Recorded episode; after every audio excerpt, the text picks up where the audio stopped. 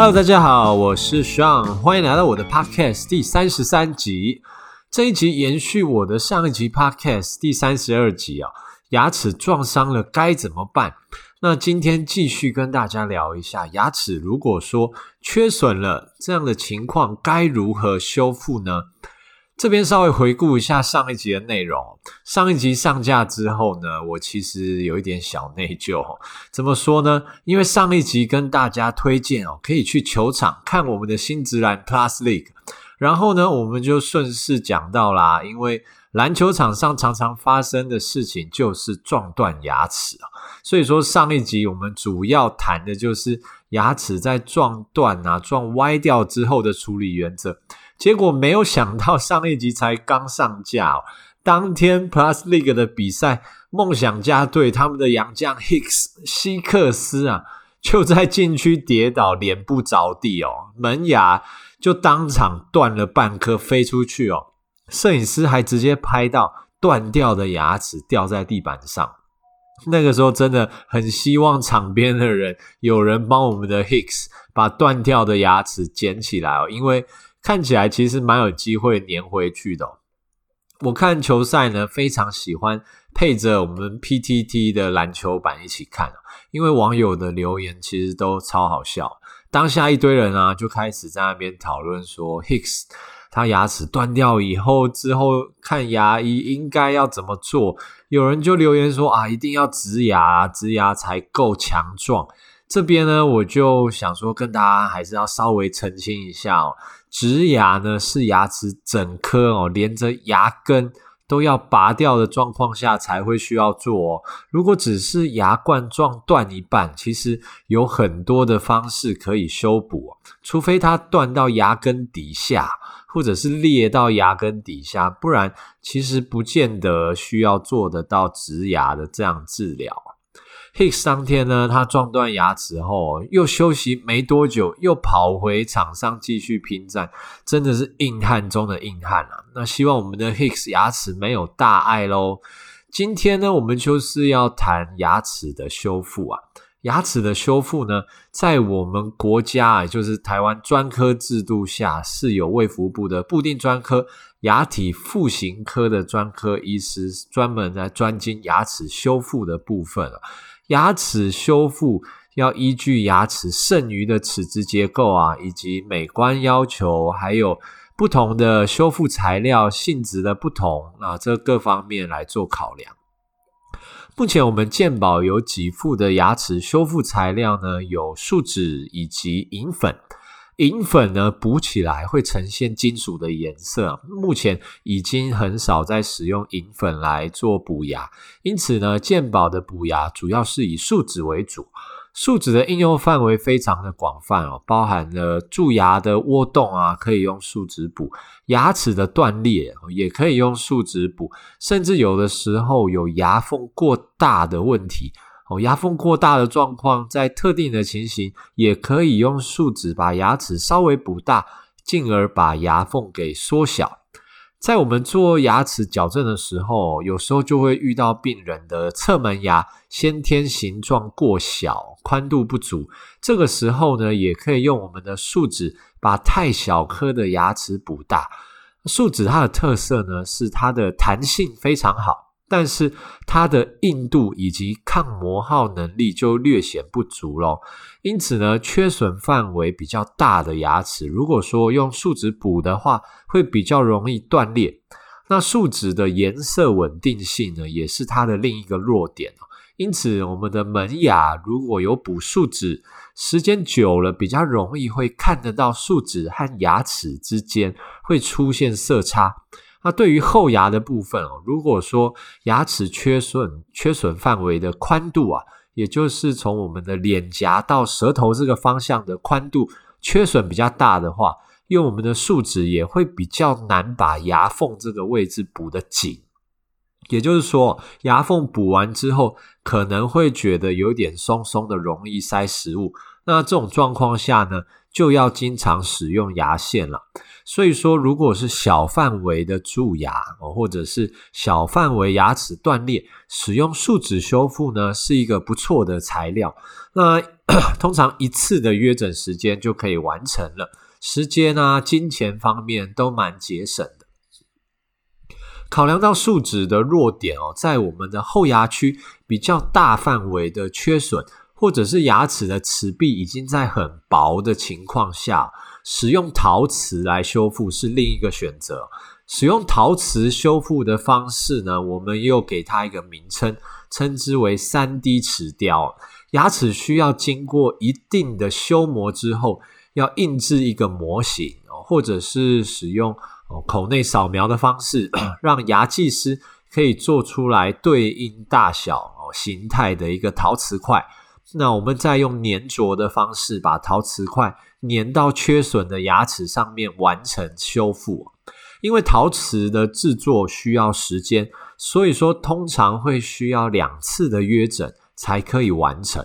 那目前有一些医院诊所会标榜说，3D 齿雕可以当日完成。那就是让病人先在候诊区等待陶瓷制作的时间啊，等制作完以后再粘着上去。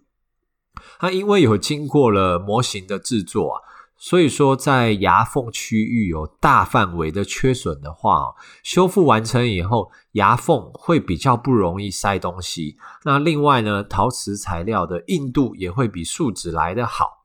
一般来说哦，修复牙齿的强度用 3D 齿雕可以达到最初的七八成的强度左右，陶瓷的颜色也会比树脂来得更稳定。所以说，使用 3D 齿雕的方式来修复牙齿，通常是建议在比较大范围的缺损可以考虑到 3D 齿雕。那它整体的治疗时间呢，会比用树脂修复牙齿来得久。通常树脂填补的话，它是可以一次完成的。但是我们做 3D 齿雕可能会到两次的疗程。另外呢，就是用树脂补是有健保给付的，但是使用陶瓷修复的话是没有健保给付的。一颗牙齿的费用可能在一万元到两万元左右不等哦。那在我们的文献中呢，二零一八年的《Journal of Aesthetic and Restorative Dentistry》这一本期刊哦，中文应该可以翻成说是美学修复牙科的期刊里面有一篇系统性的文献回顾，可以给大家参考一下。它统整了二十一篇的研究结果，发现使用我们的陶瓷做大范围的修复，也就是我们所谓的 ceramic onlay。Ceramic 指的是陶瓷，onlay 呢是相对于 inlay，表示说比较大的修复的面积哦。那这样子的 3D 齿雕做修复哦，文献里面它综合的一个统计，两年到五年的成功率是九十一到一百 percent 的成功率。那比较长期的整个追踪检查，超过五年以上的成功率呢，也有百分之七十一到百分之九十八点五的成功率。那这篇文章呢，它有进一步去分析说，如果说陶瓷的失败原因最常见的第一个就是断裂，那次之呢就是陶瓷的修复可能会脱落，或者是再次的蛀牙。所以说呢，清洁还是非常重要的。如果说我们用陶瓷这么好的材料粘着上去以后，牙齿没有刷干净，那再蛀掉的话就很可惜了，又要整个挖掉再重做。那文章还有另外提到说，如果说我们陶瓷的厚度可以到达两个 mm 的话，成功率是可以提升的。啊，但是相反的，也有一些因素可能会提升我们的失败率。一个呢是，如果说有抽过神经的牙齿，也就是有根管过后的牙齿，哦，在做这个陶瓷的修复，失败率可能会提升。这蛮好理解的哦，因为说根管治疗的牙齿，它的强度本身就会下降，因此也会影响到我们用陶瓷修复的成功率。另外一个因素呢，就是越靠近我们的后牙。哦，或者是说病患有一些磨牙的习惯的话，也会提升失败率。那越往后牙，可想而知，咬合力也就越重。那如果说呢，有磨牙的习惯哦，磨牙的力量我们知道是非常的强的。那这一些因素都会造成做 3D 齿雕的失败率会略微上升。那最后一个修复牙齿的方式呢，也是比较传统的方式，就是我们讲的做牙套，或者是说做假牙哦，这边讲的牙套，并不是指说做牙齿矫正的戴牙套哦。这边讲的做牙套，意思是说呢，做一个套子，像是安全帽一样包住整颗牙齿。这种方式的制作哦，牙齿需要三百六十度哦，环绕式的把它磨小一整圈。那一样，我们会需要印制一个模型，做出仿造牙齿外形的一个套子，最后把我们的套子粘着到牙齿上。如果说呢，牙齿结构缺损很大的话，做牙套或者是我们说的做假牙，可以把牙齿的强度做最大幅度的修复。所以说，一般来讲，对于牙齿结构的修复程度，哦，树脂对于强度的修复是最小的。其次呢，就是三 D 齿雕介于中间，假牙对牙齿的强度是可以修复到最多的啊。但是呢，假牙的缺点就是做假牙的话，要磨的牙齿的量是最多的。有些人不喜欢被磨这么多的牙齿，所以说这也是为什么 3D 齿雕这种。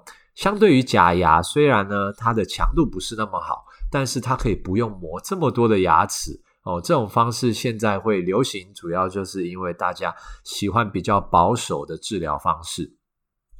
那回到我们一开始谈到的 Hicks 哦，他被撞断了一半的门牙。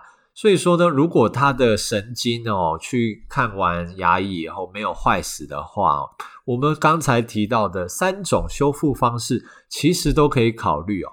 第一个，用树脂把断掉的门牙补回去，那之后呢，就是小心不要吃到太硬的东西。那饮食方面哦，色素的食物也要尽量减少，避免树脂的染色。哦，那这是一个可以考虑的方式哦。有健保给付，那治疗的时间也蛮快速的，当天就可以完成。那如果说呢，考量第二个方式，陶瓷修复，在门牙部分的 3D 齿雕，通常我们就是用陶瓷贴片的方式来做啦。强度来讲，会比树脂来得更好，颜色也可以更稳定。但是呢，做到陶瓷贴片这样子的 3D 齿雕，它就没有健保给付，一颗牙齿大概会有一两万元的费用。那第三个方式呢，做假牙哦，牙齿要磨的量最大，但是强度修复最好，颜色最稳定哦。门牙来说，假牙我们一般会建议做的就是全瓷冠，费用呢又会比贴片稍贵一些，一样是没有健保给付的。治疗的方式选择哪一种是没有绝对的对或者是错，所以建议大家针对自己的需求和医师要做一个充分的讨论。